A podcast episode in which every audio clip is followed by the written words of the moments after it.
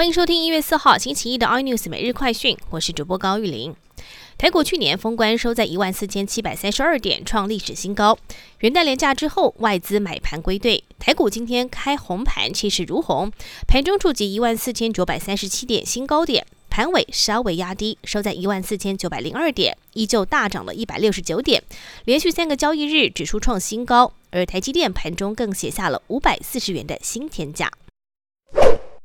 股价高的不只是台积电，还有红海。今天股价也气势如虹，一度冲上百元大关，中场收在九十九点九块，创下三十七个月以来的新高点，让创办人郭台铭持有红海股票，一天市值大增一百零六亿元。另外，红海也成立了红海研究院，今天揭牌，郭台铭到场力挺，也直言台湾不能只有一个台积电，要打造护国群山。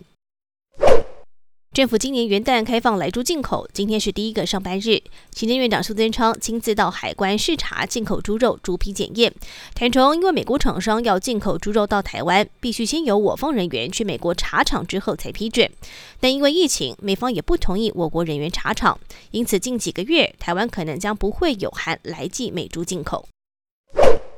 后疫情时代，越花俏的口罩越多人爱。但是现在传出口罩色料没有人负责查验，万一有厂商使用禁用的二十二种偶氮色料，长期下来可能会有致癌风险。尤其是颜色越特殊、越鲜艳的天然剂的几率也就越高。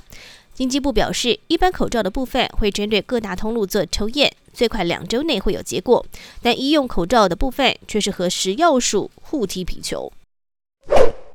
台新金并购保德信人寿案审查进度备受外界关注。业界指出，台新金处分张营的持股来筹措并购资金的处分期间，与金管会没有达成共识。再加上正在调查中的台新银行理专弊案，一旦开罚，恐怕也会影响整个并购案。更多新闻内容，请锁定有线电视八十八 M O G 五零四 iNews 对阵晚报，或上 YouTube 搜寻三立 iNews。感谢台湾最大 Podcast 公司声浪技术支持。您也可以在 Google、Apple、Spotify、KKBox 收听最新 iNews 每日快讯。